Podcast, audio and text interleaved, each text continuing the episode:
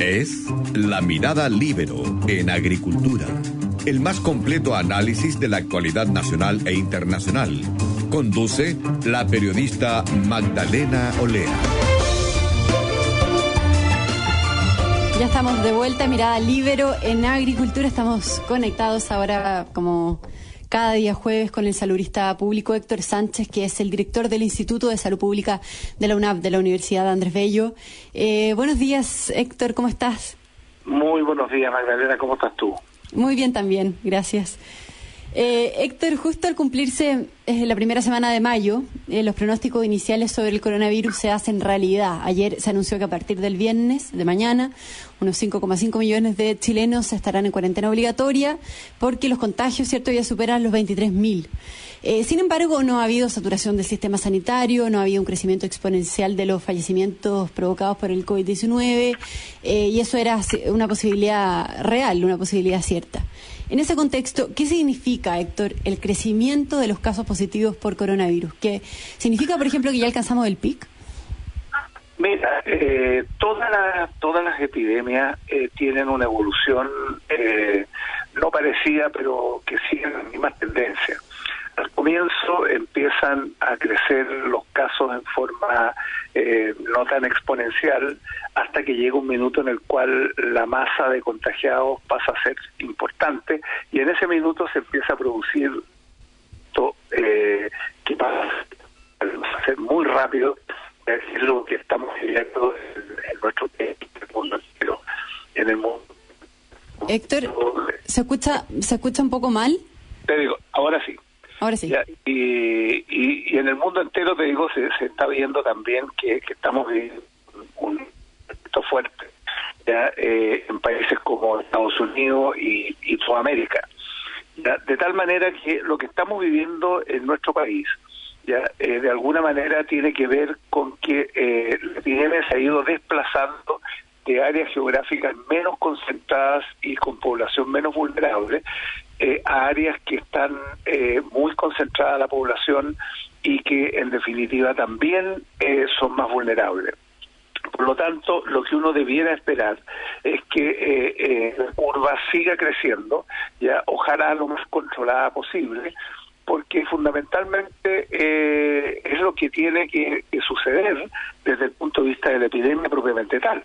Lo que lo que sí es delicado es que la capacidad del sistema de salud de eh, sea capaz de dar respuesta. Y aquí están los elementos que son preocupantes. Por ejemplo, es preocupante de que hoy día ya estamos con tasas de ocupación en la unidad de cuidado intensivo superiores al 80%, 80, 85, incluso al 90%, dependiendo qué parte de, eh, de, de, del país y parte de la región metropolitana estemos hablando y también con los ventiladores mecánicos, que a pesar de que están en tasas más bajas, el 50%, ya dado el crecimiento, la demanda que podemos esperar para los próximos días a partir de los contagiados, porque no te olvides que muchos de los contagiados cuando son declarados positivos es cuando aparecen los síntomas. Entonces, desde esa perspectiva, eh, van a demandar unidades de cuidado intensivo en los próximos días, en los próximos 3, 4, 5, 7, 10 días. Por lo tanto, desde esa perspectiva, el mayor desafío que hoy día tenemos es fundamentalmente ser capaces de enfrentar la demanda creciente que vamos a tener por los recursos críticos, que son urgencia, unidad de cuidado intensivo, unidad de tratamiento intermedio y ventiladores mecánicos. ¿Y cuándo Ese piensa, es el gran desafío. ¿Cuándo piensas que vamos a llegar al pic? Mira, eso es absolutamente imposible de definir porque esta es una curva que está creciendo, ya eh, es cierto que ayer bajó un poco, pero puede seguir creciendo, puede seguir niveles superiores a mil eh, eh, contagiados positivos diarios. Y eso es complicado porque el sistema de salud, de acuerdo a modelos que, que se han hecho, y el que y uno de los modelos que a mí me da mucha confianza es eh, la Universidad de Chile, el profesor Canal, muestra de que el sistema es capaz de resistir alrededor de mil contagiados eh, positivos diarios. Por lo tanto, aquí eh, el gran desafío va a ser la capacidad del sistema de crecer. No somos capaces de, de poder definir ya los epidemiólogos eh, es muy difícil que puedan con los modelos que han desarrollado ya en, el mundo entero, no solo acá, ya poder definir cuál va a ser el, el, logro máximo del PIC, digamos, hasta dónde va a llegar. Mm. Esto no es fácil de, señalar. Lo que sí, lo que uno puede eh, especificar es básicamente que la manera de que en definitiva esto se pueda controlar, ¿no es cierto?, en esta nueva etapa, porque estamos en una nueva etapa, porque si tú te mm. fijas, hasta el miércoles o jueves de la semana pasada, cuando conversamos la última vez, estábamos súper tranquilos porque estaba alrededor de 500 por varios días, ¿no es cierto?, el nivel de ocupación de las camas UCI era bajo, el nivel de la de, los respiradores era bajo, pero cambió fundamentalmente ese fin de semana, o sea, cambió aunque, hoy el domingo. Aunque si, si bien ha habido este aumento de casos, las muertes están controladas y tampoco ha colapsado el sistema de salud, o sea, hasta el minuto está controlada la situación. Ese es el punto. O sea, hasta el minuto tú tienes controlada la situación, tú tienes controlado porque el sistema ha sido capaz, en los sistemas de urgencia, de dar, respuesta. En los hospitales se ha podido dar respuesta, en aquellos hospitales donde ha habido saturación, han podido moverse los pacientes de un lado a otro, se ha podido reforzar. Y en tercer lugar, porque ha habido un. ¿Héctor? De más, de más camas de UCI y, de, más respiradores mecánicos. Te perdimos por unos segundos. Ahora te escuchamos de nuevo te digo, que esta situación que en definitiva eh, se dio muy bien eh, hasta hace algunos días de que teníamos suficientes eh, caras de, UCI y teníamos suficientes respiradores, esta es una situación que está cambiando eh, brutalmente. Por lo tanto, hoy día el gran desafío va a ser que la autoridad sea capaz de reaccionar frente a mm. esto. Y aquí las estrategias para poder enfrentar esto básicamente van a ser tres.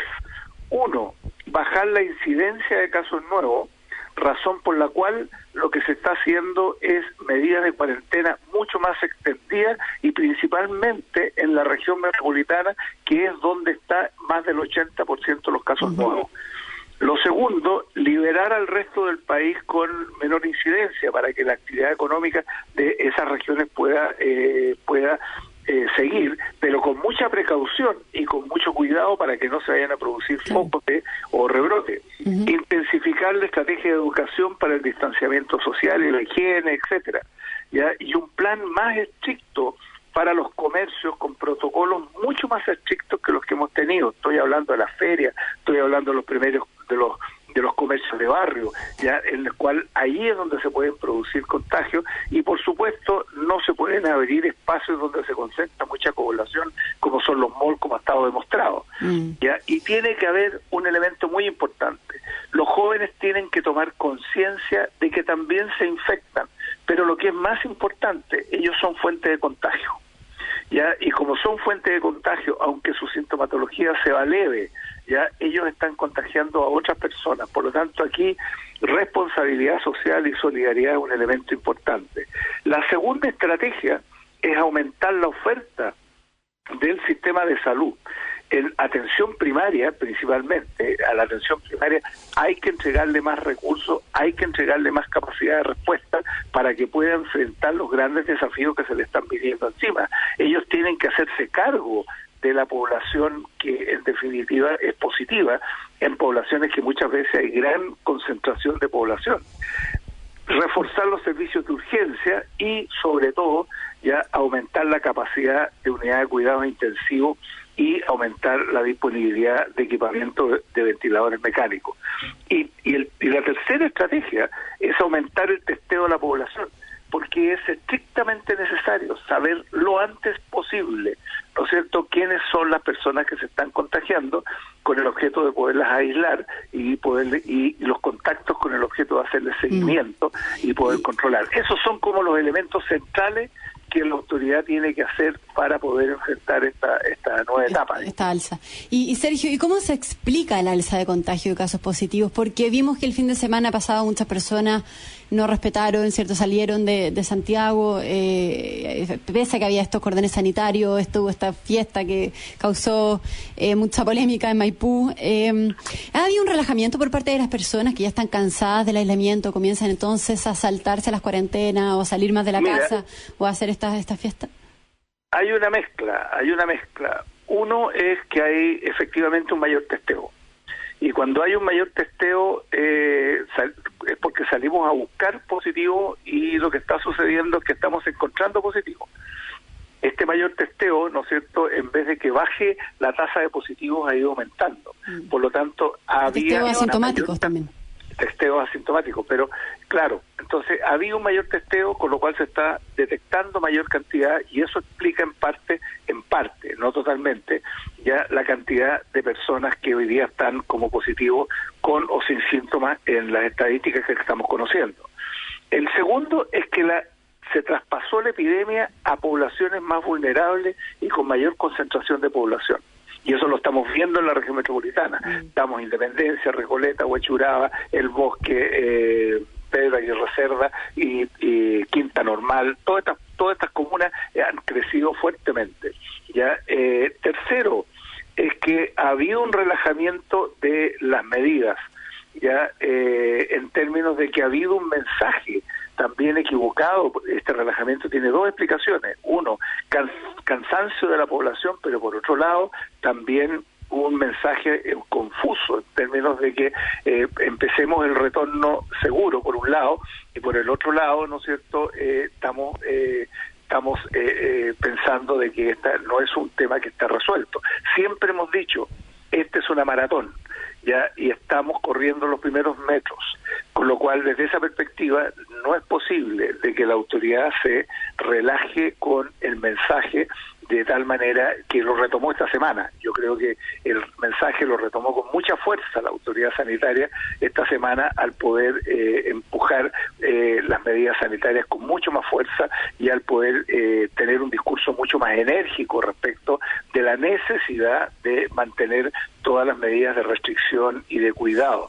Yo creo que esas son las razones más importantes. Y lo otro es que aparentemente estamos alcanzando aparentemente... Héctor, ahí, ahí perdimos la señal nuevamente. No sabemos, no sabemos hasta dónde va a alcanzar el pic. Ya estamos alcanzando el pic, no sabemos hasta dónde va a seguir y no sabemos cuánto tiempo va a durar arriba este pic. Por lo tanto, creemos de que en definitiva eh, eso es lo que hay que tener presente para las próximas, para las próximas, para los próximos días y las próximas semanas. Ya, eh, yo creo que en definitiva eh, vienen eh, un periodo difícil y viene un periodo de incertidumbre y en el cual eh, una parte importante vamos a depender de dos variables. Uno, cómo reaccione la población a estas medidas de restricción y dos, ¿no es cierto?, a cómo la autoridad sanitaria ya y aquí eh, va a recaer fundamentalmente en la subsecretaría de redes la responsabilidad cómo ser capaz de aumentar la capacidad ¿no es cierto?, del sistema de salud para responder a este fuerte crecimiento.